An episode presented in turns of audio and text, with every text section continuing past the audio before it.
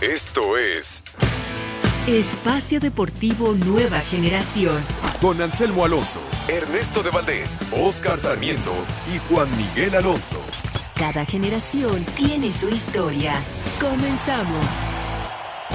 Estos son los encabezados en las páginas de internet. Deportes.televisa.com termina invicto de Miguel Herrera en el clásico capitalino. Miguel Herrera pierde por primera vez ante Pumas dirigiendo al América, pero en total acumula 13 derrotas ante los felinos en Liga MX. Mediotiempo.com Liga MX determinará sanción a fotógrafo que insultó al piojo. Al término del partido en CU, Miguel Herrera señaló al agresor en la cancha del Olímpico Universitario. Marca.com Laines juega 75 minutos, pero el Betis no puede con el Alavés. Verde blancos y victorianos empatan y no aprovechan el pinchazo del Sevilla. ESPN.com.mx Real Madrid es sorprendido y se le escapa la liga. Girona se cobró la eliminación en Copa con una victoria de 2 por 1 sobre el conjunto merengue en el Santiago Bernabéu. Amigos, amigos, bienvenidos. Espacio Deportivo Nueva Generación de Grupo Asir para toda la República Mexicana. El día de hoy trabajamos con Mauro Núñez en la producción, Julio Vázquez en los controles, Ernesto Valdés, Óscar Sarmiento y su servidor Juan Miguel Alonso para platicar acerca de la jornada 7 y todo, todo lo que gira en el mundo deportivo. Ernesto, ¿cómo estás? ¿Qué pasó, Juan? Oscarito, que está vía telefónica, tuvo partido allá en Acapulco, ahorita nos estará platicando cómo le fue. Muy bien, muchas gracias. Está a punto de arrancar la edición 68 del Juego de Estrellas de la NBA. El día de ayer en el concurso de habilidades, Jason, eh, Jason Tatum de Boston se lo llevó. En tiros de tres fue Joe Harris de Brooklyn. Le gana Curry. Le ganó a Stephen una. Curry por una, Sí. por una canasta. Y en, el- en las clavadas fue Hamidou Diallo de Oklahoma. del. ¿Viste, ¿Viste cómo saltó a Shaquille O'Neal? Sí, no, bueno. Eh, Shaquille O'Neal muy mide dos- 2.15 más Está o chiquito. menos. 2.15. Imagínate el resorte que tiene Diallo. Sí, impresionante lo que llegan a hacer en estos concursos los de la NBA. Mi querido Oscar Sarmiento, corren los rumores que te estás escondiendo por la derrota de las Águilas. ¿Qué tal amigos? Muy buenas noches. Les mando un fuerte abrazo desde aquí en la carretera rumbo a la Ciudad de México. Feliz porque mi equipo ganó muy muy bien 4-2, pero dolido por la derrota de mis Águilas del América. Bueno, ¿qué te digo? Hoy Pumas fue superior, supo manejar bien el partido, pero bueno, aquí estamos. Pues muy bien, ¿no? Mala semana, ¿no, Oscar? Perdió el Madrid, perdió el América. No sé cómo quedó Boca. El Boca no sé, yo venía trabajando aquí en la RAFE en un partido que lo ganamos muy bien, pero bueno, el fútbol hoy lo vi un poquito ahí dolido con el América, pero estamos vivos. Ahora en la América no está en zona de liguilla, pero bueno, falta mucho torneo y esperemos que el América recupere jugadores claves para cerrar bien la liga de la MX, eh, Liga MX. Bueno, ya llegamos a la jornada 7, Ernesto. Seguramente hoy nos dirá Oscar Ya. cómo están los equipos. Ya, ya es hora, ¿no? No, ya. Oscarito ya. llegó la jornada 7, ahora sí ya. Tú sabes, tú sabes perfectamente quién va a ser campeón de este torneo. Yo creo que ahorita, hoy por hoy, podemos decir que los equipos fuertes es Monterrey, Tigres, León, para comandar la Liga MX. El América está rezagado, sí, no está en zona de liguilla, pero me parece que con el plantel que tiene puede ser una sorpresa como la manejó la liguilla pasada.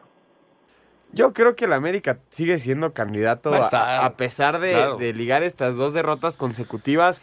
Eh, Tienen un plantel vasto. Lo que pasa es que la, la incorporación, por ejemplo, hoy de, de Nico Castillo, que llega a Pumas con una rechifla que sonaba bastante, bastante fuerte, le falta fuerza al jugador chileno. Sí, como era de esperarse, la afición se volcó en contra de, Nico Castillo. Eh, la, buena noticia es que no hubieron incidentes alrededor de los estadios, no del estadio, no hubo incidentes eh, en las tribunas, sí en, en lo futbolístico contra Nico Castillo, que bueno, eso está bien. Eh, hoy el América me parece que juega igual que la semana pasada, y creo que han sido sus dos, dos peores partidos en los últimos tres años. Eh, el, primer tiempo fue malísimo. Eh, muy pocas oportunidades de, los dos bandos, un poco aburrido el partido. Para el segundo mejoró. Lo de Carlos González, que por cierto renovó ya cuatro años más con los Pumas. Eh, platicábamos en la semana con, con el señor Ares de Parga. Qué importante es, es este González, el delantero. Es el que está rindiendo para Pumas, es el que está anotando los goles. Y por parte del América, Oscarito, lo de Nico Castillo, ¿no? Parece que no anda, aunque hay que darle la oportunidad, apenas son dos partidos. Sí, bueno, a ver, vamos a ser honestos. Dentro de la tribuna no hubo incidentes, pero al terminar el partido, lo que pasó con Miguel Herrera, con unos camarógrafos, ahí con problemas Estamos teniendo problemas con la señal. Viene Oscar de, de Acapulco. Ya, ya escucharon, ganó 4-2. Qué bueno. Ah, qué bueno, muchas felicidades. Pero bueno, continuando con el tema del América, yo creo que fue un, un partido muy ríspido, como se debe de jugar un, un, un clásico. Sí, son partidos no se deja No se deja jugar mucho en media cancha. El trabajo que hace Andrés Siniestra por parte del equipo de Pumas se me hizo fabuloso. En la salida siempre siendo el pivote, tirándose como tercer central. Y cuando tenían la pelota, siempre intentando romper el contragolpe del América, que no pudo. No se le presenta esa oportunidad. Yo creo que la más clara del América que recuerdo, Ernesto, es la de Bruno Valdés. Que intenta hacer una recepción y le sale muy flojito el tiro. Y por parte de Pumas, y vimos a Barrera intentarlo un poco por derecha yo creo que faltó un poco más de, certeza en la última zona, en los últimos tres cuartos de cancha. A los dos equipos les costó mucho trabajo, pero Pumas sale, sale con un gol a balón parado que sabemos que es el diferenciador en esta clase de juegos. Cuando Pablo Barrera se pone a jugar, es el, es el jugador diferente de, Pumas, es el que más crea, el que toma el balón y, va a ser una, una jugada de peligro de gol. Eh, me parece que Pumas le ganó la batalla en la media cancha al América. Iniestra y Escamilla, dos canteranos de los Pumas, le ganaron la partida a Guido Rodríguez y a, Edson Álvarez. Eh, creo que sí fue mejor Pumas. No por mucho, ¿eh? no, no, no podemos decir que Pumas juega un partidazo, pero juega a lo que se debe hacer, como ya lo decías bien, en este tipo de partidos, ¿no? Los clásicos hay que ganarlos como sea. Yo creo que sí juega un buen partido. Juega un buen partido, no, sí juega un buen partido, pero no puedo decir que fue excelente. Bueno, fue, un partido bastante complicado. Es complicado. Es, es muy complicado. Yo creo en lo que peca Pumas de repente es en la salida, ese exceso de confianza que tienen cuando van corriendo hacia la portería rumbo, rumbo a su portería cómo lo presionaba Roger Martínez, cómo lo presionaba Nico Castillo, que perdieron varias pelotas que pudieron haber terminado en gol. En esta ocasión no terminan.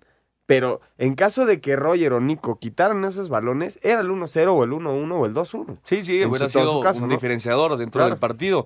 Al final, no sé cómo vean ustedes, me parece que se precipita un, poco Miguel Herrera en, colocar a, Nico Castillo como titular. Obviamente con todo esto que envolvía al chileno eh, regresar a CU y con las ganas seguro que tenía de, anotarle a su ex equipo. Pero me parece que se, eh, se precipita un poco en mandarlo a la cancha a los 90 minutos, a las 12 del día en CU.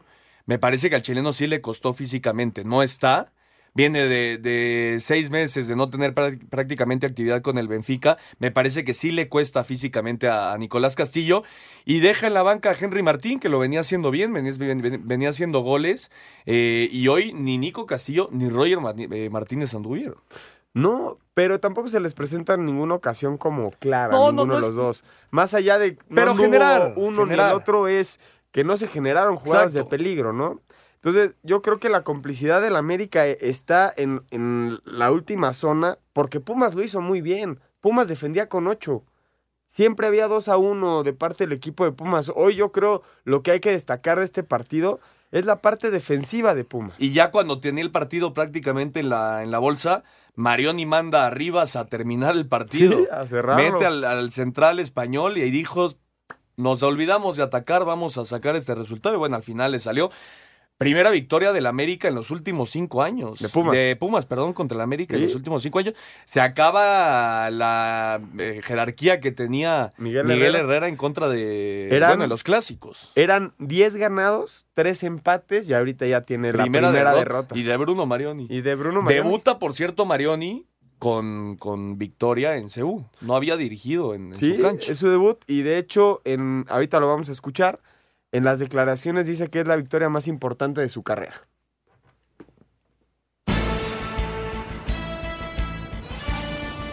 Pumas terminó con la hegemonía del América y le ganó 1 a 0. El técnico de los universitarios, Bruno Marioni, resaltó la labor que tuvo su defensiva. Me da mucha alegría saber que tenemos una defensa con una juventud y, una entrega tan grande. Creo que es la defensa más joven del, torneo mexicano, una defensa mexicana de Chavo de la Cantera y, y hoy se portaron como adultos. El timonel de las Águilas, Miguel Herrera, dijo que los Pumas finalmente lograron su objetivo. Y creo que después, obvio, obvio, nosotros tenemos que cambiar el script y, atacar un poquito más. La tuvimos, no la metemos y bueno, pues hay que saber, ¿no? De repente me parece que no hay ningún equipo invencible contra otro. Hoy les tocó a ellos por fin eh, ganar un partido, ¿no? El entrenador de la selección nacional Gerardo El Tata Martino estuvo presente en el duelo de este domingo en Ciudad Universitaria. El defensa del América, Bruno Valdés, habló de la derrota que sufrieron frente a los Pumas y descarta que haya crisis en el conjunto azul crema. Un poco fastidioso porque eh, fue un error en una pelota parada, se nos costó el partido. Obviamente necesitamos trabajar más, necesitamos mejorar varias cosas que que no están pasando, pero tranquilo, es, no sé, el invicto del Piojo de una estadística es algo, algo muy bueno, pero alguna vez lo tiene que tocar. El técnico del América, Miguel Herrera, pidió sanciones para los medios de comunicación luego de que fue acosado al término del juego por un supuesto fotógrafo. Siempre decimos lo mismo, ay, la cagué y perdón, ya me, con el perdón me curo. No, yo cuando la cagué, asumí mi responsabilidad, mi consecuencia. Pero la gente que trabaja para una institución o un medio de comunicación, pues me parece que tiene que ser un poquito más ecuánime en sus comentarios, y no después decir perdón. Entonces, ¿por qué la gente que la caga no recibe esas, esas mismas sanciones? Para Sir Deportes, Memo García. Muchas gracias a Memo por la información. Ernesto, se rompió un récord en, en el partido de Pumas América se hizo la lona más grande Impresionante, de la ¿eh? Liga MX. Impresionante, padrísimo lo de la afición de Pumas. Eh, al principio del partido, antes de, arrancar, antes en la salida de los jugadores, bajaron una lona, pero desde, desde el techo hasta, hasta abajo. impresionante. Estaba leyendo que se tardaron seis meses en hacer esa lona, más de 200 personas para hacerla, y juntaron la porra 200 mil pesos fue lo que costó nada más para este partido. bueno, imagínate. la importancia que le dan un partido contra el América, ¿no? No, qué bueno que ganaron, imagínate, hubieran perdido. Nadie se la lleva a su casa. no, bueno. No, bueno, y ya, y ya la tendrán guardada seguramente para, para los partidos que vienen. Pero sí, impresionante lo de, la, lo de la afición de Pumas, que bueno, siempre le responde al equipo, esté bien o esté mal. Y, Pumas ya se metió en una buena racha, ¿eh? Pumas ya está en doceavo, ya tiene nueve puntos.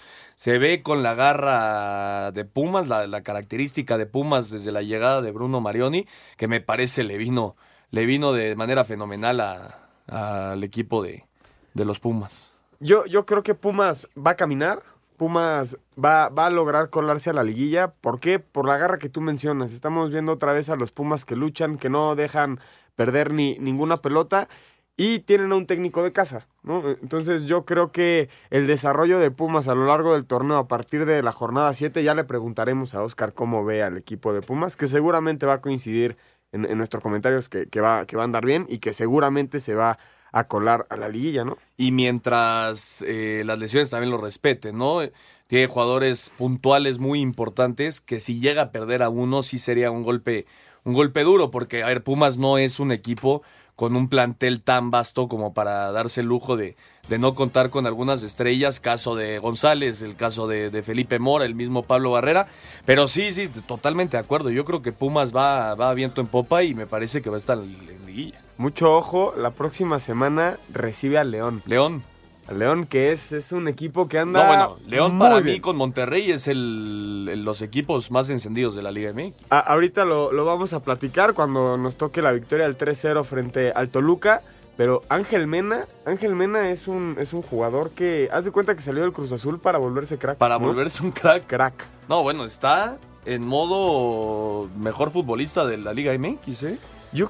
¿Será, será el cambio de posición como de interior en vez de más de, contención. Siempre, ¿Qué, siempre. ¿qué, pasa? ¿Por qué la diferencia tan tajante, no? Yo creo que Nacho Ambriz ha sabido colocarlo en la posición que mejor te va a rendir y también... Vamos a ir un corte ah, venga. y regresamos con más información. Ningún jugador es tan bueno como todos juntos. Espacio Deportivo Nueva Generación.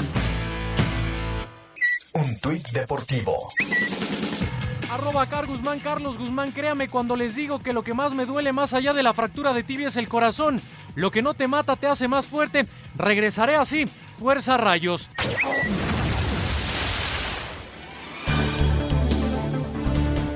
De ídolo universitario a un odiado azul crema, en un lapso de seis meses, Nicolás Castillo se convirtió en el protagonista de este domingo en Ciudad Universitaria. Sí, obviamente, obviamente. Regresaría eh, el primer equipo que elegiría de Puma. Al chileno le esperaba un recibimiento hostil por parte de unos ofendidos aficionados de los Pumas. No, pues la, qué mala onda, ¿no, Nico? Y la verdad, por esto te bendices, no inventes.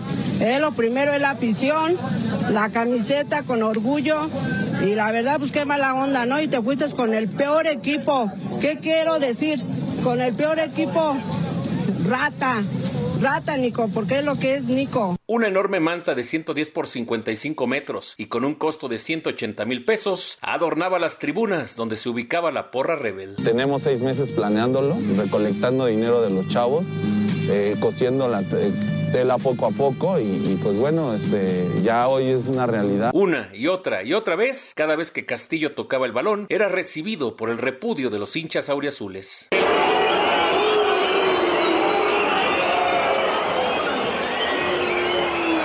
Un invitado especial en la tribuna, Gerardo el Tata Martino, era mudo testigo de esta rivalidad capitalina. El paraguayo Carlos González hizo explotar el estadio con un remate de cabeza al 48. Al final del juego la pasión se desbordó y Miguel Herrera estuvo en el ojo del huracán. Pasó pasando perdedor, perdedor. Me está gritando perdedor, perdedor. Una vez que han ganado, güey. Hay que saber ganar, ¿no, Miguel? Claro, como lo hicieron los Pumas, no como ese tarado, güey. Pumas terminó con la hegemonía del América y el 13 se convirtió en su número de la suerte. Para Sir Deportes, Memo García. Muchas gracias a Memo por la información. Escuchábamos al final, al final del partido le gritan a Miguel Herrera perdedor. Se lo, grita un camarógrafo. Y como una reacción normal de Miguel sería explotar, ¿no? Sería ahí arremeter contra el camarógrafo hasta físicamente, ¿no? Pero no, Miguel lo que hizo fue buscó al jefe de prensa y le dijo, oye, se, se, está metiendo conmigo y al camarógrafo le, le quitaron la acreditación. Mal, mal por el camarógrafo, claro. por supuesto. Bien por Miguel Herrera en reaccionar sí. de forma eh, más sensata de lo que normalmente nos tiene acostumbrados. Pero, pero también ahí dejó ir una, ¿eh? La de. Bueno, con sí. una que ganan y se ponen a festejar así. Pero bueno, son cosas del fútbol, ¿no? Al Vas, final. Acabas de perder, sí, claro. segundo partido, estaba el estadio lleno no, y seguramente. Ver, Miguel Herrera estaba hirviendo. ¿Cómo lo escuchaste, Oscar? Esto, lo que pasa al final del partido, que a Miguel le grita un camarógrafo perdedor. Me parece que es una falta de respeto que le digan a Miguel Herrera que es un perdedor. Después de la gran racha que tenía contra Pumas, yo creo que son momentos que no tienen que decir dentro de la cancha. Pero bueno, al final Pumas lo gana y lo gana bien. Supo aprovechar el, el gol que tiene, la oportunidad que tiene y, y bien, Pumas lo gana bien. No hay más que decir, Pumas lo gana bien. ¿Qué, qué te pareció rápido, Oscar? Lo estuvimos platicando cuando se, se te fue la señal. ¿Qué te parece la América en este partido? Me parece que el América está un poco parchado, le faltan jugadores claves eh, no vive un gran momento. ¿Por qué? Porque tiene jugadores lesionados, viene con jugadores que están incorporando. Yo quiero verlos en unas cuatro o cinco jornadas cuando tenga el equipo completo. Quiero ver el América para qué está hecho en ese timing, para qué, para intentar luchar para un paso a la liguilla. Hoy es un equipo América que no compite en liguilla. Vamos a ver si le alcanza más adelante. Jornada 7, Oscar. ¿Para qué está la América y para qué está Pumas?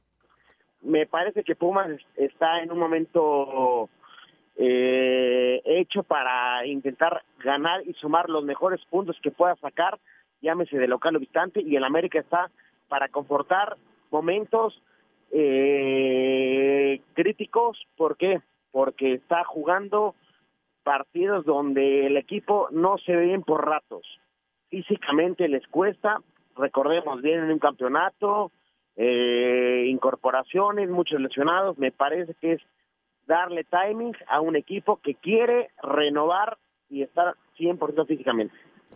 Bueno, ahí, ahí está el comentario de Oscar. Ya en jornada 7 ya iremos equipo a equipo viendo quién entra, quién sale, quién anda bien. Ah, Oscarito ya nos va a dar los ocho, ¿eh? Los Sí. ocho que van a estar en liguilla. No, ya va a dar campeón. Ya, Sí, ya. hoy sale el campeón. Hoy, sa- hoy salen los horarios televisivos. este, vamos a cambiar de clásico, Ernesto. Eh, Chivas 3-0 al Atlas. Ernesto Vega está encendido. Bueno, Vega no había anotado un solo gol en el torneo. Sí había tenido buenas participaciones, ayudando muchísimo a Alan Pulido allá en la delantera. Pero lo de la, exhibición que da ayer es, es buenísima. Obviamente el primer gol es un, un error grave de, de Nico Pareja. Este jugador que llegó del Sevilla, estuvo, llegó, se lesionó, estuvo seis meses fuera y apenas logró eh, debutar con, con el Atlas. No estuvo Anderson Santamaría, el peruano, el peruano que es normalmente el titular dentro de la saga de- de del Atlas. Nico Pareja tuvo un partido para el olvido. Fue, me parece, el peor de la cancha. eh, lo, lo tuvo que sacar al final eh, el director técnico Hoyos. Pero lo de lo de Alexis Vega es, es este buenísimo. Me parece que, que es un jugador mexicano con, con mucho futuro, posiblemente el jugador mexicano joven con, con más futuro. Tres goles, hat-trick en el momento más importante para la afición. Me parece que, que le- lo van a respaldar para, para volverse un jugador importante dentro de las Chivas. Y más que cuando el Atlas pasaba por un buen momento. Pero ayer le pasaron por encima, ¿eh? No, ayer le ganan muy bien. O sea, Ay- le ayer tocaron Atlas- la pelota. El equilibrio que tiene Molina en media cancha eh, con Chivas es, es impresionante. Y luego el, despliegue de, de Brizuela por derecha y de repente lo ves por izquierda. Alan Pulido haciendo mancuerna con, con Vega. Chivas está para cosas interesantes. Y ahora lo- los refuerzos tan criticados que tuvieron las Chivas, fuera de lo de Alexis Vega, eh, fuera de, de lo de Irán Mier, lo de Molina, que decían algunos ya es eh, un jugador bastante veterano, ya no va a servir lo mismo, es el jugador, como dices, que le está dando más solidez en media cancha al equipo. Y lo de Dieter Villalpando está demostrando eh, cosas buenísimas como lo hizo en Querétaro. ¿Cómo lo viste, Oscar? Yo les dije que Molina iba a ser un jugador fundamental en ese cuadro. Me parece que Chivas con Molina suma mucho. Por fuera, como lo mencionan, es un equipo donde puede sumar más y la, la forma de terminar las jugadas en gol hoy a Chivas le, le suman bien. El Atlas, hoy Osvaldito Jiménez me parece que medio intermitente. ¿Por qué? Porque se encuentra un Molina que lo bloqueó muy bien. Vamos a sacar una tarjeta amarilla. Osvaldito Martínez. Osvaldito Martínez, Oscar. Eh, vamos a ir a un corte, Ernesto, y regresamos para hablar acerca del 3-0 que le mete León y lo bien que anda este Ángel Mena. Un árbitro divide opiniones. Algunos se acuerdan de su padre. Y otros de su madre. Espacio Deportivo Nueva Generación. Un tuit deportivo. Arroba González Santi Santiago González, finalista, segundo lugar, buena semana. Ahora The Ray Beach Open, gracias por el apoyo, seguimos con todo.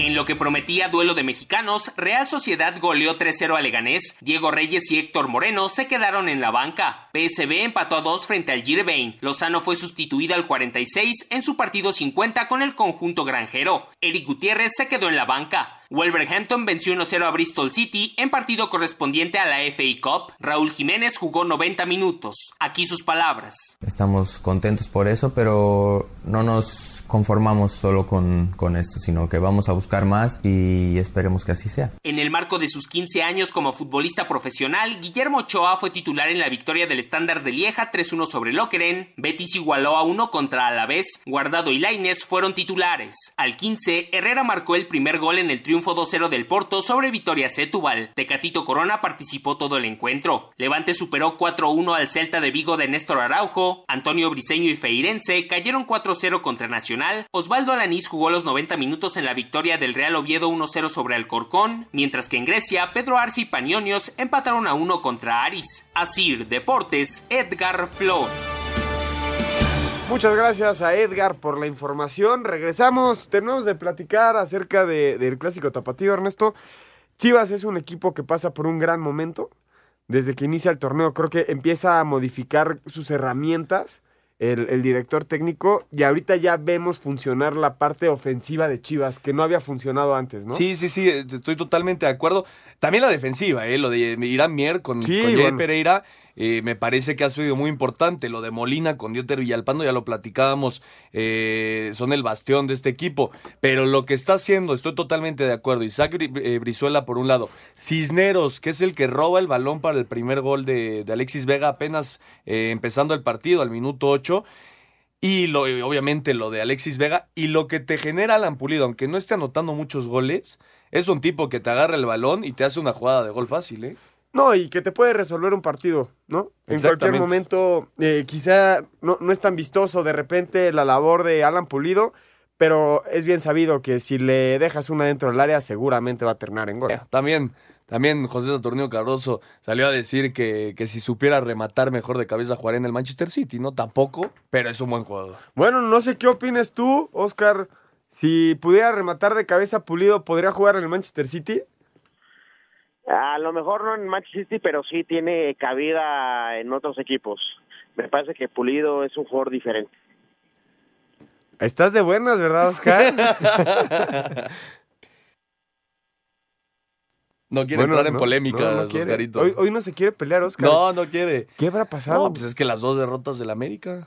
Sí, te- le bajó está la moral. pas- está pasando por un mal momento el No, América. y además hoy, además hoy pierde el Real Madrid. Sí, contra el Girona. Contra el Girona le Dos dan la uno. vuelta. Sí, sí, sí. Pero bueno, ya eh, para cerrar, Chivas, ¿lo ves en liguilla? Sí, por supuesto. Me parece que Chivas, como está jugando al fútbol, eh, creo que es contendiente al título. ¿Y al Atlas? Híjole. Este partido sí me quedó de ver muchísimo el Atlas. Había tenido muy buenas participaciones. Eh, Bigón en este partido desapareció, que es el jugador más importante. Lo de Burbano también, que no, no ha llegado a ese nivel que alguna vez tuvo eh, eh, con León.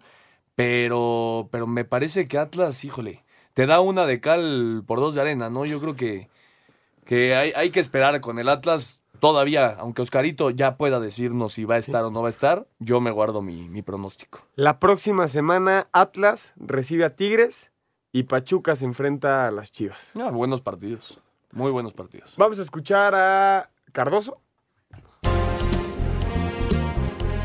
Con hat-trick de Alexis Vega, quien debuta como goleador en este torneo con el rebaño, Chivas se llevó el clásico tapatío con marcador de 3 por 0. Pepe Cardoso se mostró contento con el trabajo de sus jugadores. Me parece a mí que Chivas siempre, siempre propone, siempre intenta ir al frente del ataque y hoy ante un rival que teníamos que, que estar mucho más concentrado de lo que estuvimos en los partidos anteriores por lo que significa el clásico, ¿no? El clásico tapatío, que es para todas las aficiones es muy importante, igual que para nosotros, para el plantel, para, para la institución y la verdad que se vio un estadio muy prendido nuevamente hoy y yo creo que la gente ya merecía este, este triunfo igual que mis jugadores. Por su parte, el técnico de los rojinegros, Guillermo Hoyos, acepta toda la culpa tras la derrota. Primero y principal, resultado adverso para nosotros eh, y muy doloroso. Es responsabilidad exclusivamente del que está sentado aquí, de uno mismo. Eh, no evadir responsabilidades cuando se las tiene. En la jornada 8, Atlas recibirá a Tigres, mientras que Chivas visitará a Pachuca en el Hidalgo. Para Sir Deportes, Mauro Núñez. Muchas gracias, Mauriño. Eh, 3-0, le ganan al Toluca. Eh, dos goles de Ángel Mena, un gol de José Macías. Ya lo mencionábamos, Ángel Mena, un futbolista que está haciendo diferencia con León y todavía, todavía no llega, no llega Rubens.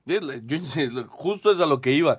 Insisto, este equipo con Rubén Zambuesa me parece que va a volar. Lo que está haciendo León es increíble. En las últimas tres jornadas, ir a pegarle eh, 2-0 a, Cruz Azul, después 3-0 al América y después 3-0 al Toluca, te habla de un equipo que, que está en modo ascendente, que está jugando muy bien al fútbol, que tiene, como ya platicabas, en Ángel Mena su mejor jugador, pero también está Joel Campbell, también está JJ Macías que está haciendo goles, eh, está Meneses, en, en fin, es un equipo muy equilibrado el de León, bien dirigido, muy bien dirigido eh, por, por Nacho Ambriz. Y lo del Toluca, ¿no? El Toluca me parece que, que sus, sus, jugadores eh, refuerzos todavía no se logran adaptar. Lo hemos platicado infin infinidad de veces. el problema de que tus refuerzos no lleguen a prepararse para el torneo. Esto provoca que, que, que, estén jugando a su 100% hasta la jornada 10, 11 de, de- de la liga. Pero los refuerzos son muy buenos. No, Este son- por eso, Ma- son buenísimos. Maidana, Maidana- Maidana fue el mejor jugador de la Liga Argentina. Argentina, el central de, de Boca Juniors, campeón con Boca de la, de la Copa Libertadores contra, contra Tigres. Eh, el Puma Gigliotti también fue el goleador de, de- de la Liga Argentina. En fin, son muy buenos refuerzos, pero a lo que voy es, si tus jugadores llegan para estar a la jornada 5, no van a estar jugando a su 100% en la jornada 7. No, en las, Y ma- el tiempo en las se te va, ¿eh? matemáticas de Oscar, a la jornada 12 te podría decir cómo va el equipo. No, y aparte el tiempo, el tiempo se te va. A ver, Toluca es, es el lugar 15, apenas suma 7 puntos. Si no empieza a sumar, Toluca se va a quedar fuera de lilla y sería un fracaso enorme después de todo el dinero invertido para este torneo. Este tema de, de Cristante, que es, es el técnico que más se ha hecho expulsar, también es un detonante para que de repente cuando se le, se le complique el partido al Toluca tenga esta reacción de enojo en vez de una reacción de vamos por el partido. Si- siento al equipo del Toluca que cuando se ve abajo en el marcador y no le están saliendo las cosas, su reacción es enojarse, pe- todo el equipo como tal. No hay uno que resuelva dentro de la cancha. Sí, de acuerdo. Tiene que controlar el temperamento desde la dirección técnica. Eh, Cristante tiene que aprender como me parece ya lo hizo Miguel Herrera, que lo platicábamos, como lo ha logrado eh, por momentos hacer Pedro Caiciña, este tipo de directores técnicos que son... eh, que sí, que, pueden explotar en cualquier momento. No se puede hacer expulsar a Hernán Cristante tan seguido, eh, porque ¿qué mensaje le mandas a tu equipo, no? Ahí está lo de Toño Ríos, que bueno, es una doble amarilla. Eh, Toño Ríos nunca ha sido un jugador eh, violento, ni mucho menos, pero que sí deja a su equipo con, con 10 hombres cuando ya va, ya va perdiendo el partido eh, 1 por 0, y entonces sí, ahí vienen los goles de los otros dos goles de León. Sí, justamente iba a eso. Fue un condicionante también la expulsión de, Sí, de sin duda. Ríos, que está bien expulsado. Sí. Y, y cuando te enfrentas a un equipo como León, con una facilidad de, de llegar por las bandas y tener la variante de jugar directamente con el centro delantero, se abren muchos espacios. Es que, a ver, León tiene una base buenísima. Está Cota en la portería. Cota eh, hace un torneo, dos torneos con, con Chivas. Demostraba que era de lo mejor de la liga. En, en la defensa tienes a Navarro. Navarro que desde que salió del Atlante a León ha respondido en todos los torneos. es un, no, es un, echa- échale porras. Es un- que por cierto, el Atlante ganó 6 por 3. ¿eh? Es un tipo muy, muy constante. Lo de Mosquera es buenísimo. Lo de, lo de eh, eh, Miguel Herrera Equigua. Guerrero Equigua en Pachuca era uno de los jóvenes con más futuro. Luis Montes. Va a Tigres, no juega, prácticamente no juega. Y ahorita está, eh, está teniendo un segundo aire. Lo de Tecillo, en fin. Luis Montes, por supuesto que te da la capitanía, te da toda la experiencia del mundo. Y ya platicábamos, Meneses por un lado, Mena por el otro, con Joel Campbell y JJ Mesías, es un equipo buenísimo. No, y, e insisto, todavía le falta el mejor. Rubén Zambuesa, claro, sí, no, no, no. Todavía León le está para campeón. León está para campeón porque el equipo que tiene hoy estructurado está haciendo mucha diferencia. En tres partidos, tú lo mencionaste, Ernesto, hicieron ocho goles y no recibieron ninguno. ¿Y contra qué rivales? Es- exactamente, estás hablando... Tres grandes. eh, son partidos triple A, son partidos muy importantes. Claro. Que si sumas en estos, en estos juegos... Seguramente vas a estar. Seguramente vas a estar. Sí, totalmente de acuerdo. Sí, Lo que está haciendo León es, es algo muy bueno y qué bueno que estos equipos se vuelvan tan competitivos y se dificulten tanto y veamos que metan en problemas a los equipos grandes. Desde el bicampeonato, León no jugaba así al fútbol, ¿eh? Y, y se habló mucho de la salida eh, en- de- de- del centro delantero argentino eh, de, de.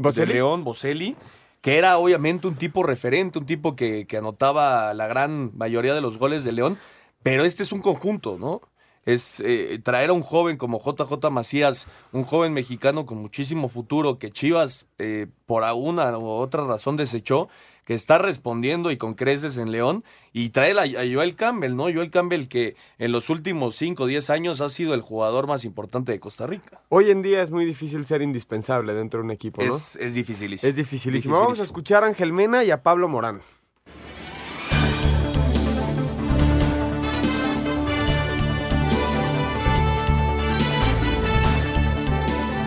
León sigue imparable y goleó al Toluca 3 a 0. El delantero Esmeralda Ángel Mena anotó dos goles, pero se mostró humilde al señalar que el mérito es de todo el equipo.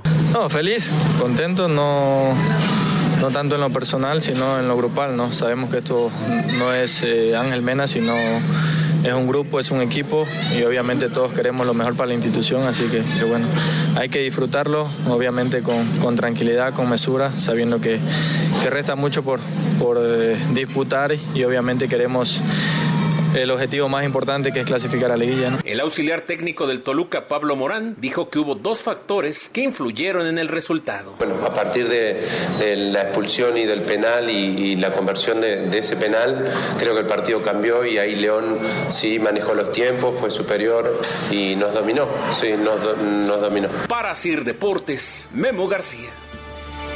Muchas gracias a Memo por la información. Y ahora nos toca hablar de la victoria de Santos en el Estadio Azteca frente a un Cruz Azul que nos enamoró la temporada pasada. En la jornada 7 me parece que ya estaba en primer lugar y ahora pasa por un estrago amargo y, y no sé si sea este cambio de, las, de los nuevos refuerzos que no se han acoplado, no sé si sea que esté regresando, estén regresando los famosos fantasmas, que yo no creo en ellos, o simplemente no funciona el cuadro de Caixinha. No, ya preocupa, ¿eh? lo de Caixinha eh, y el Cruz Azul ya es preocupante. Otra vez Cruz Azul juega un gran primer tiempo, tiene muchas oportunidades de gol, pero no las están metiendo. Por fin eh, Caraglio pudo hacer gol, eh, pero es uno de 15 oportunidades que tuvo Cruz Azul durante todo el primer tiempo. Y en, los las segundas partes, yo no sé si físicamente Cruz Azul esté bien, porque se está cayendo. En las segundas partes se está cayendo Cruz Azul. Eh, eh, deja de, tener el balón, deja de generar jugadas.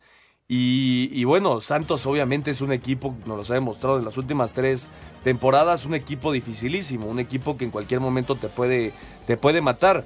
Martín Nervo y, y, Ayrton Preciado le dieron la vuelta al Cruz Azul. ¿Y cómo le hace falta a Elías Hernández a este equipo? ¿no? La, la baja de Elías Hernández, que me parece fue uno de los tres jugadores más importantes eh, la, la, temporada pasada, es, es, es, clave en lo que está sucediendo con el, la máquina. Oscar, ¿qué sumarías a esta baja de juego del Cruz Azul? Además de la salida de Marcone, la baja de Elías Hernández y el momento que está pasando Roberto Alvarado. A ver, mi estimado Juan Ernesto, lo dicen muy bien la baja de juego de Cruz Azul es importante. Me parece que Orbelín no, no está funcionando en Cruz Azul. Y con lo, que dice Elías, no aparece, no está, no está. Y es un Cruz mermado donde sí tiene buenos minutos, presentan buen fútbol, pero de 45 minutos no viven. Son 90 minutos y donde el rival lo supera. El primer tiempo Cruz Azul es muy bueno, pero suben al 1-1 al descanso y inician segundo tiempo, les meten el 2-1 y los matan. Y no tienen respuesta, es una verdad. Cruz Azul no está para la, para la liga. Ningún jugador es tan bueno como todos juntos. Espacio Deportivo Nueva Generación. Un tuit deportivo. Arroba Reforma Cancha, un juez sentenció con 20 años de prisión a José Jorge Valderas, el JJ, quien en 2010 disparó al exfutbolista del América Salvador Cabañas.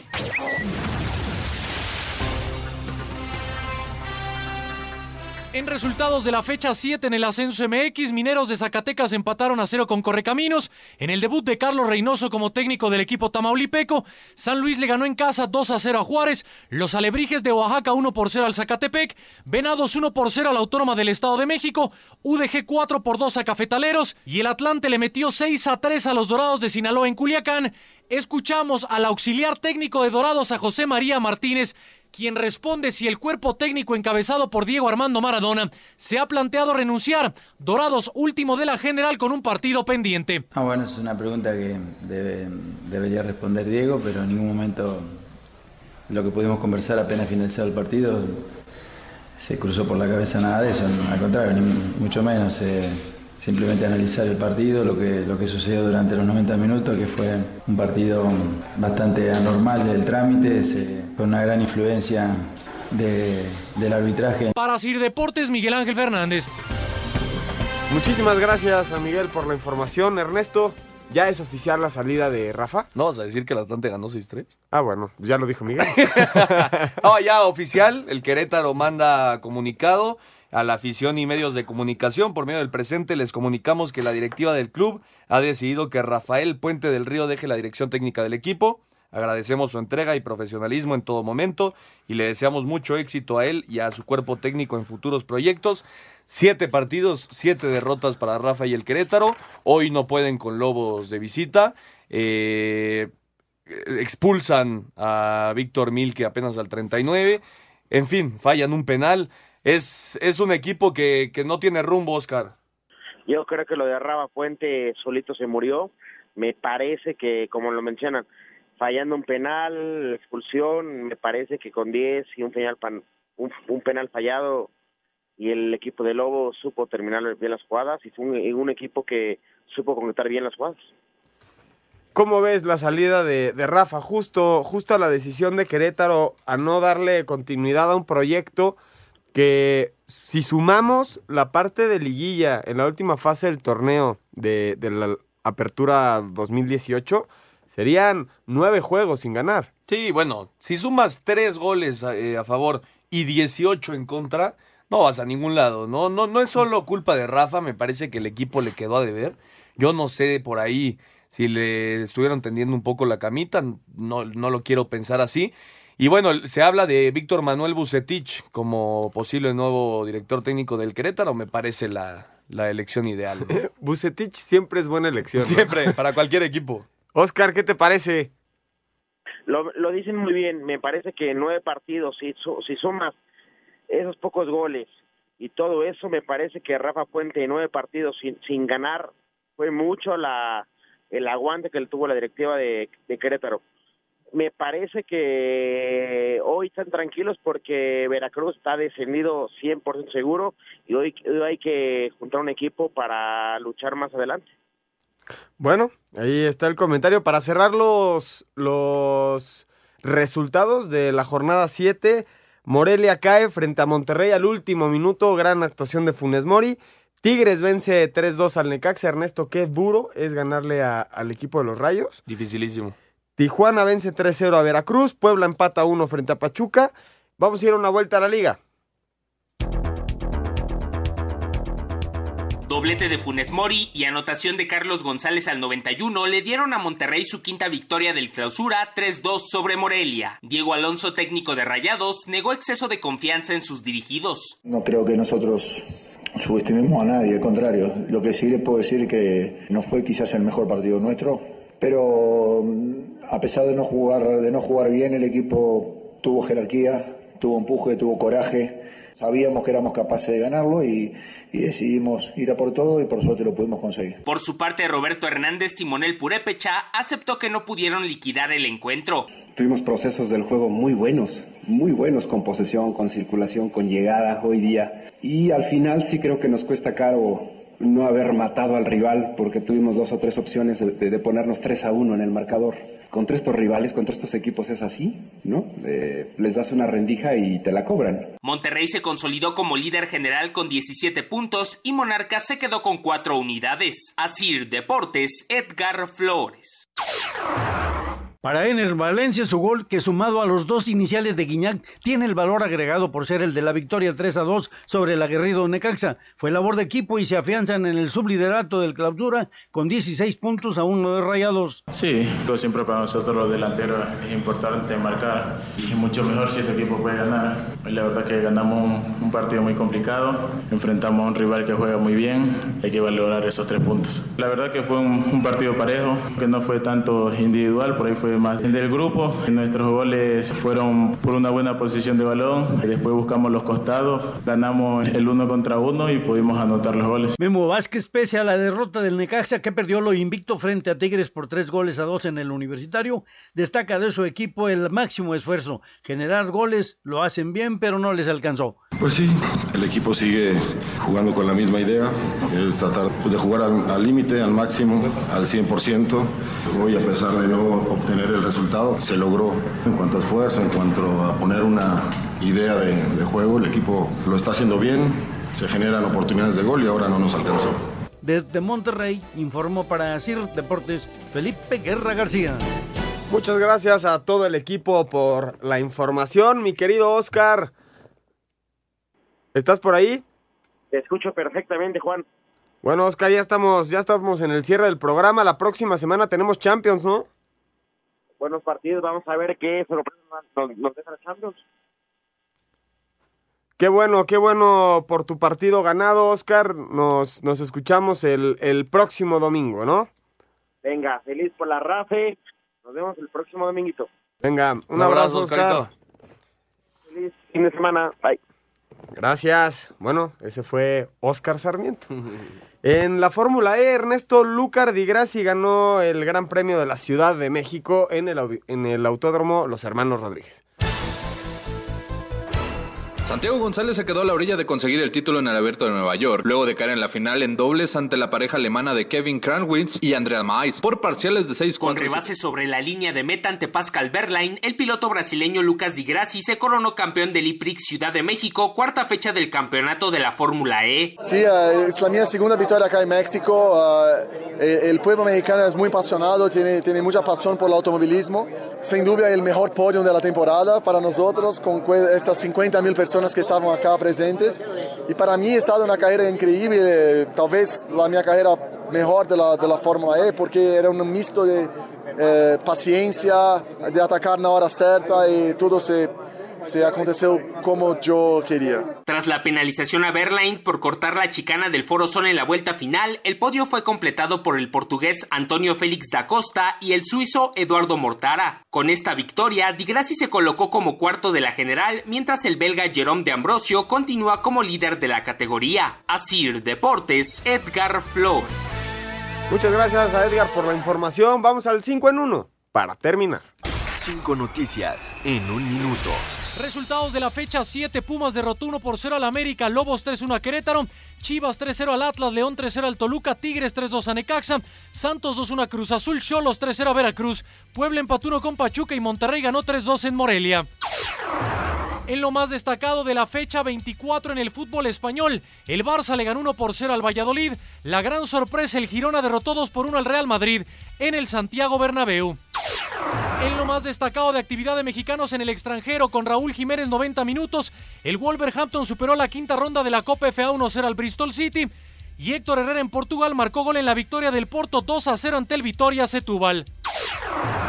En el tenis, en la final del torneo de Nueva York en Union del Santiago González, el mexicano, perdió junto a Isamul Hakureshi en dos sets ante Kevin Kravietz y Andreas Mies. En la Fórmula E, en el automovilismo, el brasileño Lucas Di Grassi ganó el E-Prix de la Ciudad de México, que se disputó este sábado en el Autódromo de los Hermanos Rodríguez. Nos vamos, mi querido Ernesto. Ya ¿Qué tenemos vamos. para la próxima semana? Pues tenemos la Champions League. eh, juega el martes el León contra el Barcelona, el Liverpool contra el Bayern Múnich. El miércoles Atlético de Madrid Juventus, otro buenísimo. Y Schalke 04 contra el Manchester City. Por cierto, ya se acabó el primer tiempo, el primer cuarto. Lo gana el equipo de Giannis Antetokounmpo 50-37 contra el equipo de LeBron James.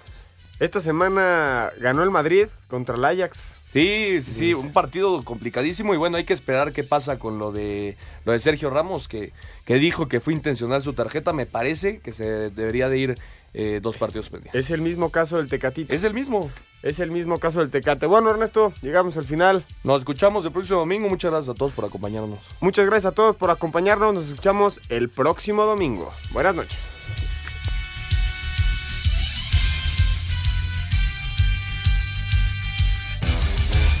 Fútbol, Béisbol, americano, atletismo, espacio deportivo nueva generación. Escucha a Anselmo Alonso, Ernesto de Valdés, Oscar Sarmiento y Juan Miguel Alonso cada domingo de 7 a 8 de la noche.